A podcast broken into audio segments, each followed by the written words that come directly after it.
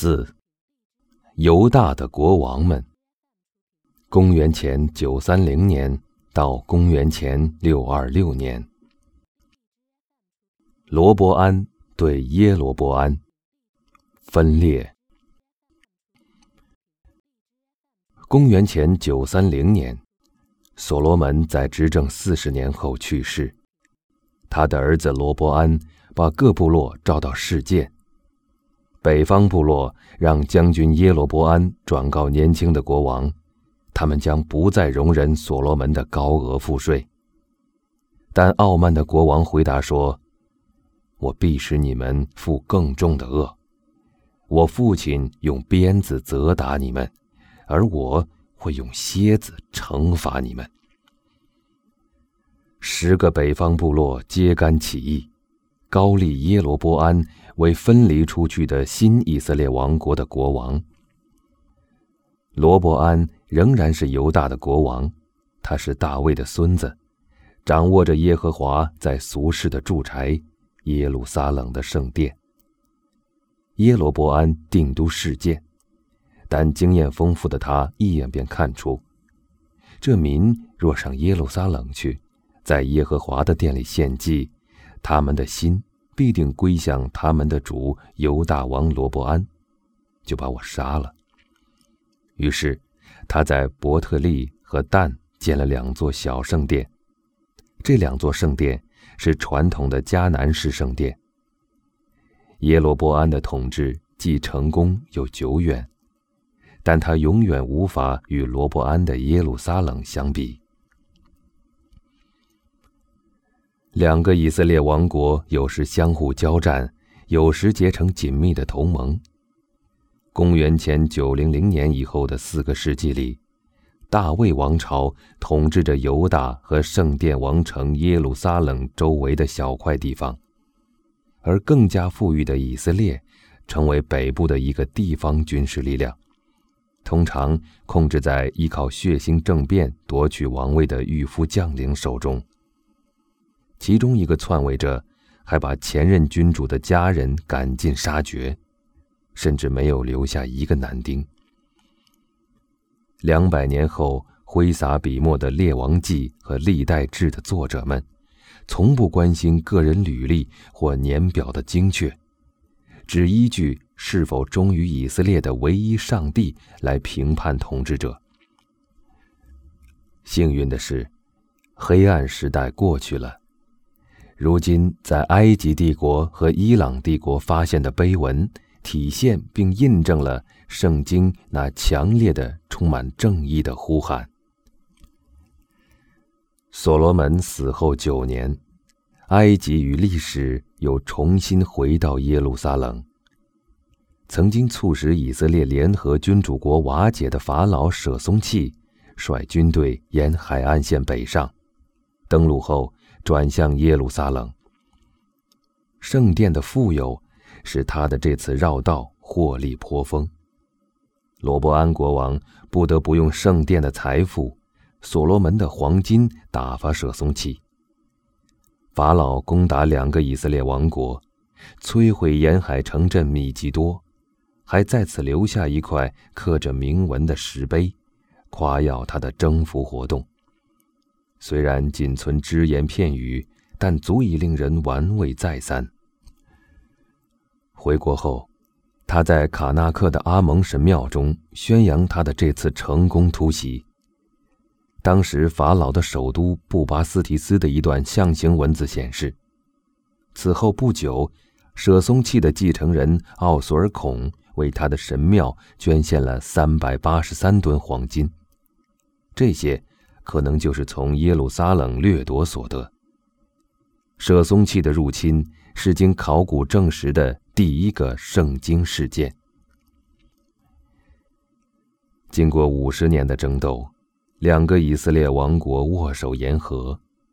以色列国王亚哈娶了一位腓尼基公主，这位公主成为圣经中的大恶魔，一个道德沦丧的暴君，崇拜巴利神。及其他偶像，他的名字叫耶喜别。他和他的家族过来统治以色列和耶路撒冷。他们为这两个地方带来的是杀戮和灾难。耶喜别和他的女儿，耶路撒冷的王后。耶喜别和亚哈有一个名叫亚他利亚的女儿，他们把她嫁给犹大国王杰哈拉。亚他利亚到达耶路撒冷时，耶路撒冷正一片繁荣，叙利亚商人在他们的区域做生意，一支犹地亚舰队在红海上扬帆起航。迦南人的神像被清理出圣殿，但耶喜别的女儿并没有给耶路撒冷带来幸福或好运。唯有周围大国暂停扩张之时，以色列才能繁荣发展。公元前八五四年，在今伊拉克境内以尼尼微为中心建立的亚述国再次崛起。当亚述国王萨曼以色三世开始征服叙利亚诸国时，犹大、以色列和叙利亚结成反萨曼以色联盟。卡尔卡尔战役中，统帅一万名步兵和两千辆战车，并得到犹迪亚人和叙利亚众王支持的亚哈国王，成功阻止亚述人向前进发。但此后不久，联盟瓦解。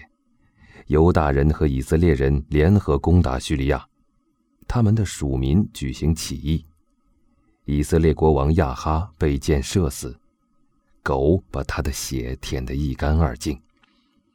一个叫耶户的将军在以色列举起反叛大旗，屠杀了皇族成员，把亚哈七十个儿子的首级堆到撒玛利亚门前。他不仅暗杀了以色列的新国王。还杀了来访的犹大国王。至于王后耶喜别，她被民众从她的宫殿窗口抛出，葬身于双轮马车的车轮之下。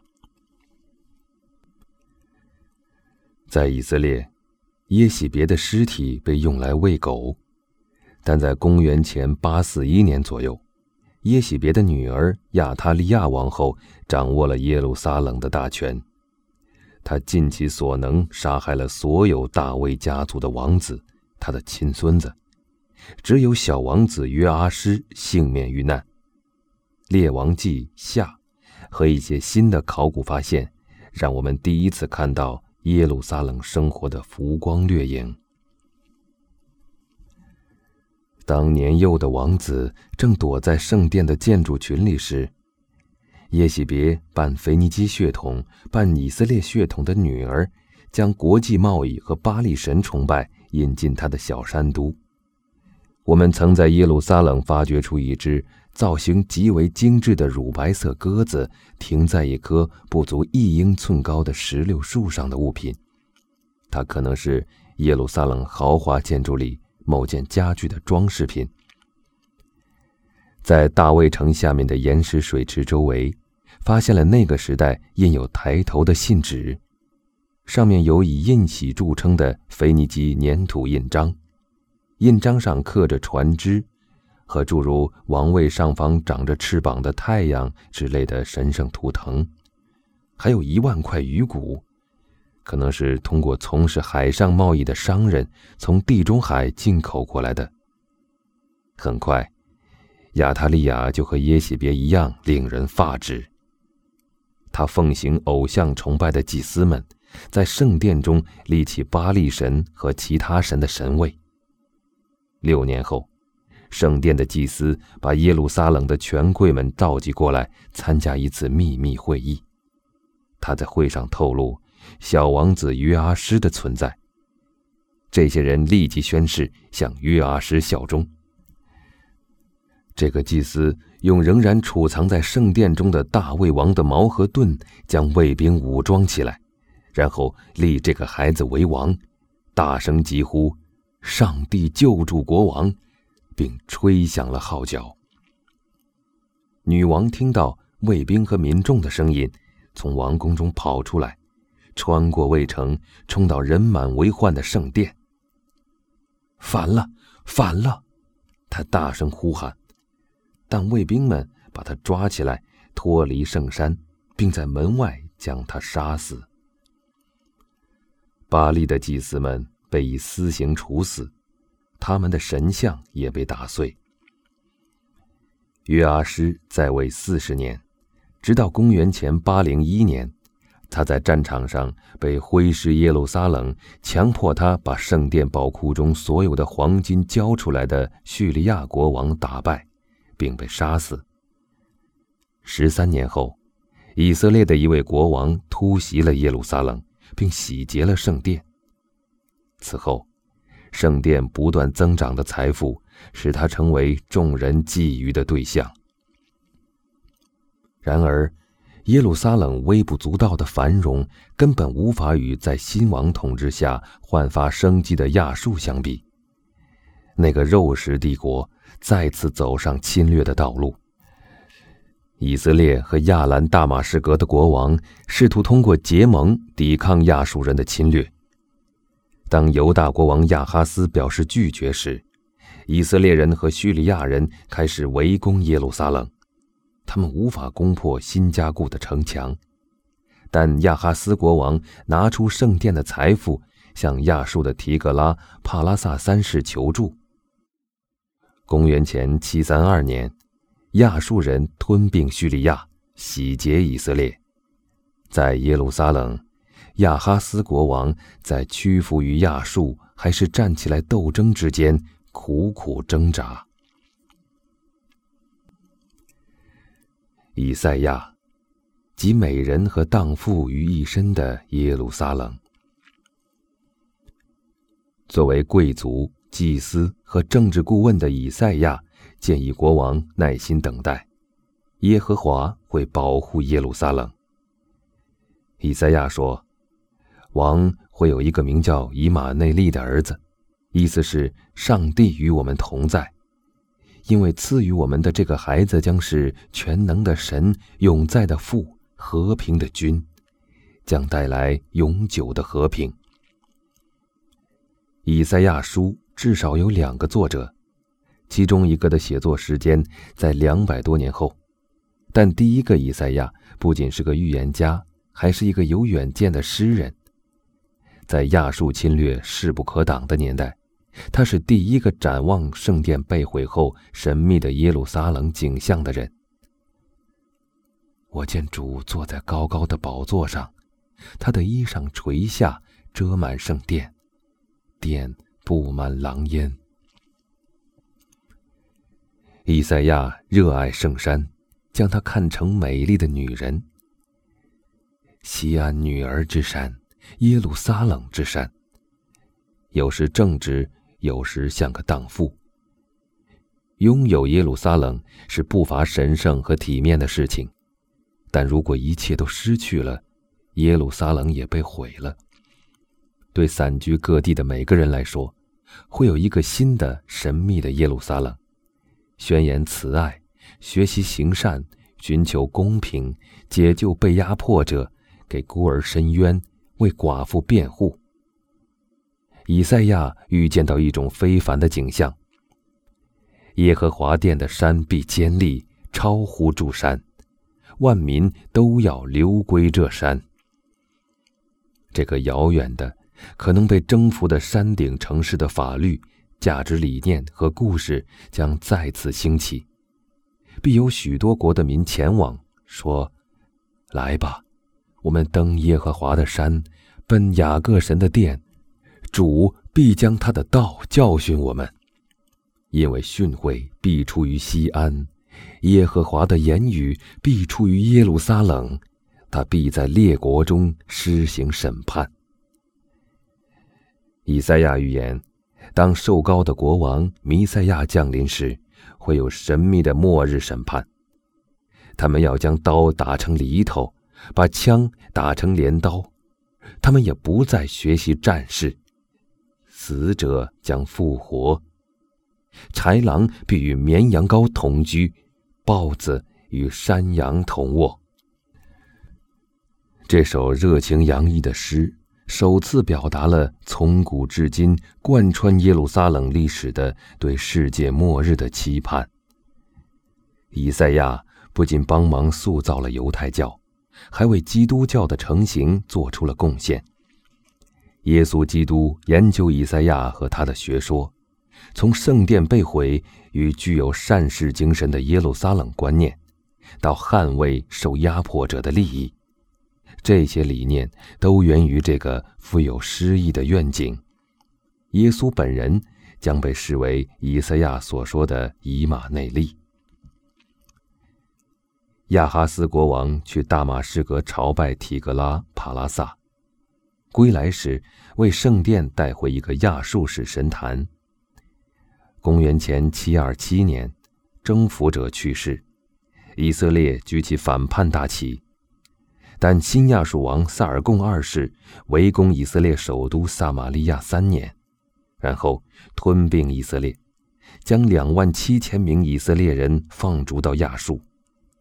十二个部落中有十个部落在北方王国居住，这些人几乎从历史上消失。现代犹太人是以犹大王国形式存留下来的后两个部落的后代。被以赛亚称为以马内利的婴儿是国王西西加，他不是弥赛亚，但他拥有所有政治品质中最宝贵的一种——运气。至今仍可看到他的耶路撒冷的痕迹。西拿基利，扑向羊圈的狼。西西加蛰伏了二十年，以等待反抗亚述的机会。首先，他清除偶像，粉碎圣殿中屹立的铜蛇，并召唤他的人民，在首次扩建到西山的耶路撒冷庆祝早期的逾越节。城里到处是从垮台的北方王国涌来的难民，他们可能随身携带一些有关早期以色列历史和传说的古老书卷。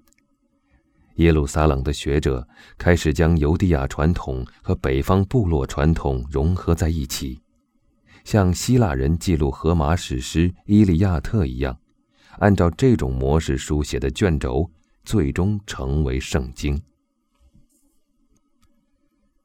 公元前七零五年，当萨尔贡二世战死沙场时，耶路撒冷人甚至以赛亚都希望这一事件标志着这个邪恶帝国的垮台。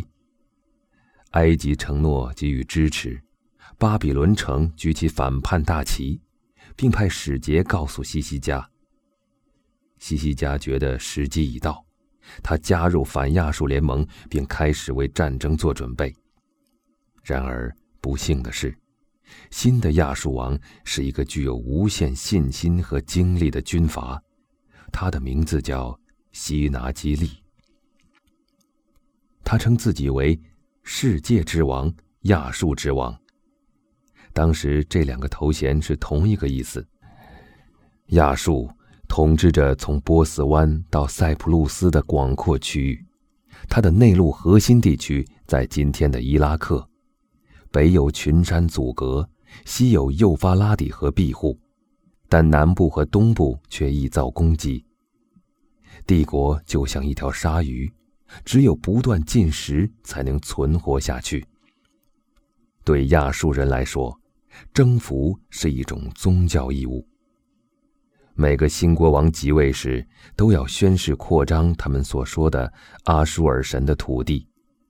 这个国家就是以他们守护神的名字命名的。国王既是大祭司，又是司令官，亲自统帅二十多万军队，和近现代的专制统治者一样，他们不仅利用恐怖统治，还利用横跨整个帝国的流放来威慑他的居民。希纳基利父亲的遗体始终未能从战场上追回。这是触怒神灵的可怕迹象，帝国也开始分裂。但希纳基利镇压了所有叛乱。当重新占领巴比伦时，他摧毁了整个城市。然而，一旦秩序恢复，他就试图加以巩固。他花费巨资重建他的首都——战争和激情之神伊斯塔的城市尼尼微，用水渠灌溉花园。他的宏伟宫殿无与伦比。亚述的国王们酷爱宣传，宫殿墙上炫耀胜利的装饰，昭示了亚述人的胜利和他们敌人的惨死，集体钉死、剥皮和斩首。被征服城市的大臣们在尼尼微游街示众，脖子上用恐怖的项链串着他们国王的首级。然而，他们的掠夺并不比其他征服者邪恶。比如，埃及人会收集敌人的手和阴茎。具有讽刺意味的是，亚述最残暴的时代已经结束。如果可能的话。西拿基利更喜欢坐到谈判桌上。西拿基利把自己的丰功伟绩埋在他的宫殿地基下，在伊拉克，考古学家已经发现他的城市遗址。该遗址显示，鼎盛时期的亚述依靠征服和农业致富，政府由具有读写能力的书记员来管理。这些人的记录就保存在皇家档案馆里。他们的图书馆不仅包括了帮助国王或王室做决定的占卜书，及争取神之厚爱的咒语、仪式和赞美诗，还包括记录诸如吉尔加美什史诗之类文学经典的石碑。实行多神崇拜、敬畏神秘雕像和鬼魂，并诉诸占卜力量的亚述人。研究医药，在石碑上开药方，上面写着：“如果这个人出现以下症状，问题出在用药如下。”在远离家乡、绚丽浮华的亚述城市里辛苦劳作的以色列囚犯，将这些城市视为充满谎言、劫掠、从来不乏受害者的血腥都市。这里有彩绘宫殿，有像巴别塔一样的通灵塔。在先知纳洪的描述中，有鞭声嘹亮、车轮滚滚、马匹踢跳、车辆奔腾。现在，那些八辐条的马车，那些庞大的军队和希纳基利本人正向耶路撒冷前进。《生命记》中说：“如鹰飞过来攻击你。”西西家的隧道。西西家知道巴比伦所遭遇的恐怖，于是他疯狂的在耶路撒冷新区附近筑房。他修建的宽墙厚二十五英尺，有些部分至今仍依稀可见。但最引人注目的是犹太区那段城墙，他为围城做准备。派两组工匠在岩石中间开凿出一个长一千七百英尺的隧道，该隧道将城外的基训泉同大卫城下、圣殿山南部的希罗亚池连接在一起。多亏了他的这个新的防御工事，希罗亚池现在被划进了城内。当两组工匠在岩石深处汇合时，他们刻碑庆祝。以此记录自己的惊人成就。隧道通了，这是隧道凿穿的方式。工匠们挥舞斧头对挖隧道。当还有三万尺就要凿穿时，他们听到一个人呼唤同伴的声音。因为右边的岩石有裂缝，左边的也有。当隧道凿穿时，采石匠同时砍向那块石头。两边的工匠面对面，斧头对斧头。水从基训泉流到希罗亚池的距离是一千两百万尺，而工匠头顶的岩石高度有一百万尺。西西家在圣殿山北部的一个溪谷建坝，是毕士大的一个水池，为耶路撒冷提供更多的水。他似乎还为军队分配好了食物、油、葡萄酒和粮食，可以说为围城和战争做好了准备。已经在犹大境内遗址上发现标着 “LMLK” 字样，意思是国王专用的瓶罐把手，上面画着国王的徽章，四翼圣甲虫。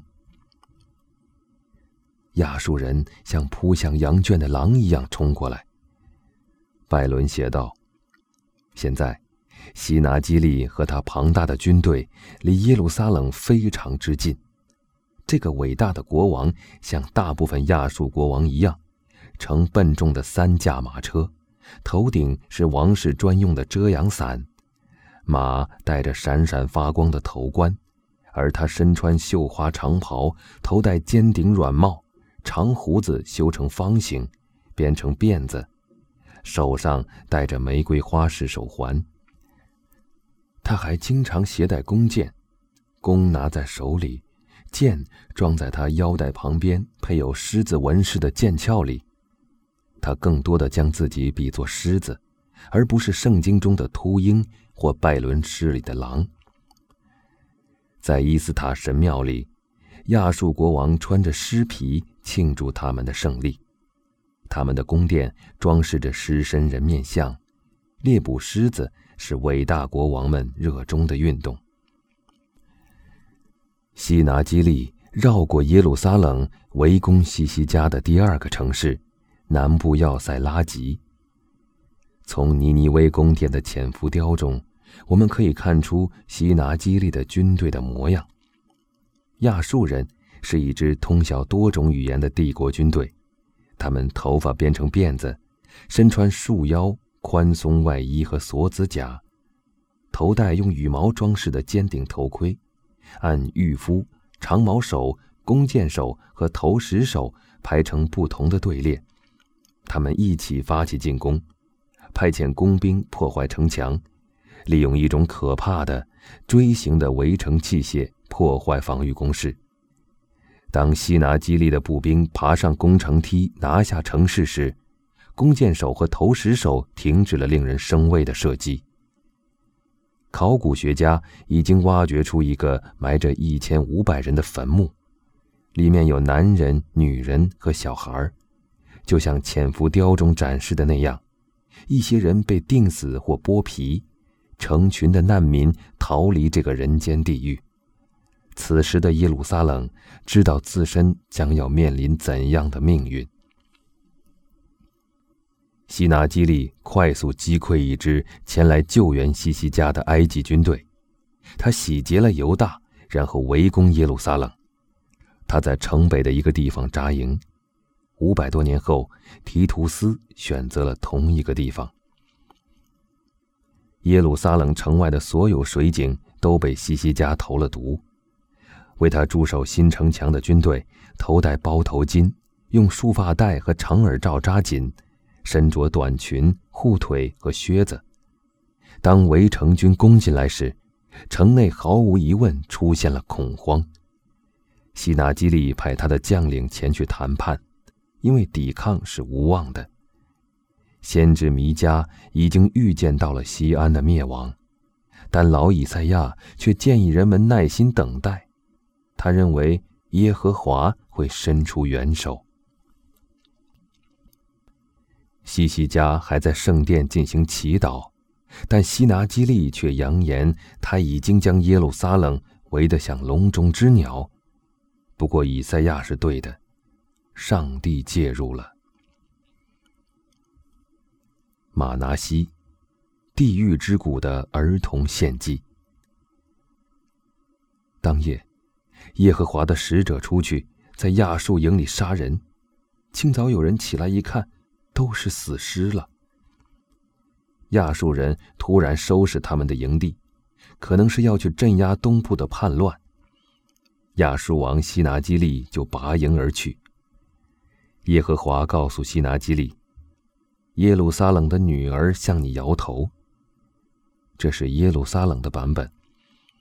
在西拿基利的年鉴中，却说是西西家的巨额供奉促使西拿基利离开的，其中包括三十塔兰特金子和八百塔兰特银子。他似乎是用钱把他们打发走的。西拿基利把犹大压缩成一个不比耶路撒冷地区大多少的地方，并吹嘘说他流放了二十万零一百五十人。围攻结束后不久，西西加去世，他的儿子马拿西成为叙利亚的忠诚附属。他残酷镇压耶路撒冷的反对力量，娶了一位阿拉伯公主，推翻他父亲的改革，并在圣殿中配置南祭仪式和巴利亚舍拉崇拜物。最可怕的是，他鼓励在耶路撒冷城南的新嫩子谷中，在烤炉旁拿儿童献祭，即陀斐特。他的确让他的亲生儿子穿越烈火。据说，孩子被带到那里时，祭司们不停击鼓，以使他们的父母听不到受害者的尖叫。由于马拿西，新嫩子谷不仅成为死亡之地，还成为犹太神话，以及后来的基督教神话和伊斯兰教神话中的吉赫纳地狱。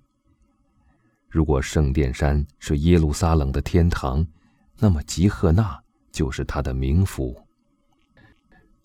接着，公元前六二六年，一个加勒底将领纳波帕拉萨尔控制了巴比伦，开始摧毁亚述帝国。他在巴比伦编年史中记录了自己的丰功伟绩。公元前六一二年，巴比伦和米底联军攻克尼尼微。公元前六零九年。马拿西八岁大的孙子约西亚继位，这似乎预示着一个由弥赛亚统治的黄金时代的到来。